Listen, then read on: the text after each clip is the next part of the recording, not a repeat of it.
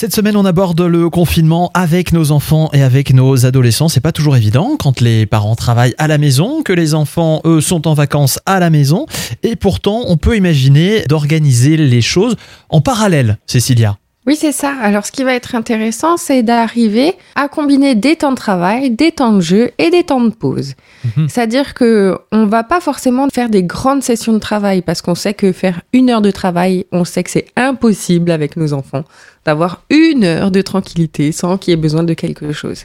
Par contre, si on se prévoit des tranches un peu plus courtes, toutes les 20 minutes, par exemple, on peut commencer, ben voilà, 20 minutes, il a euh, de coloriage et de jeu. On sait que nous, on aura 20 minutes de travail tranquille. Alors, ce qui va être euh, intéressant pour les enfants, c'est d'utiliser ce qu'on appelle un time timer. Alors, je ne sais pas si vous savez ce que c'est. Moi, J'imagine que c'est un espèce de chronomètre. Alors, c'est une espèce de montre, exactement. Et seulement, euh, à l'inverse, c'est qu'on voit le temps qui passe avec un, un- un temps de couleur. Et ce temps de couleur, en fait, diminue en fonction du temps qui passe. C'est comme la clepsydre permet à d'enfant Boyard. Un petit peu, oui.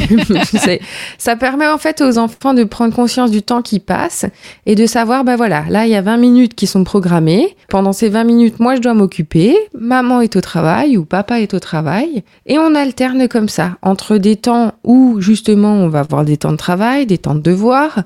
Et il faut pas oublier le plus important, les pauses.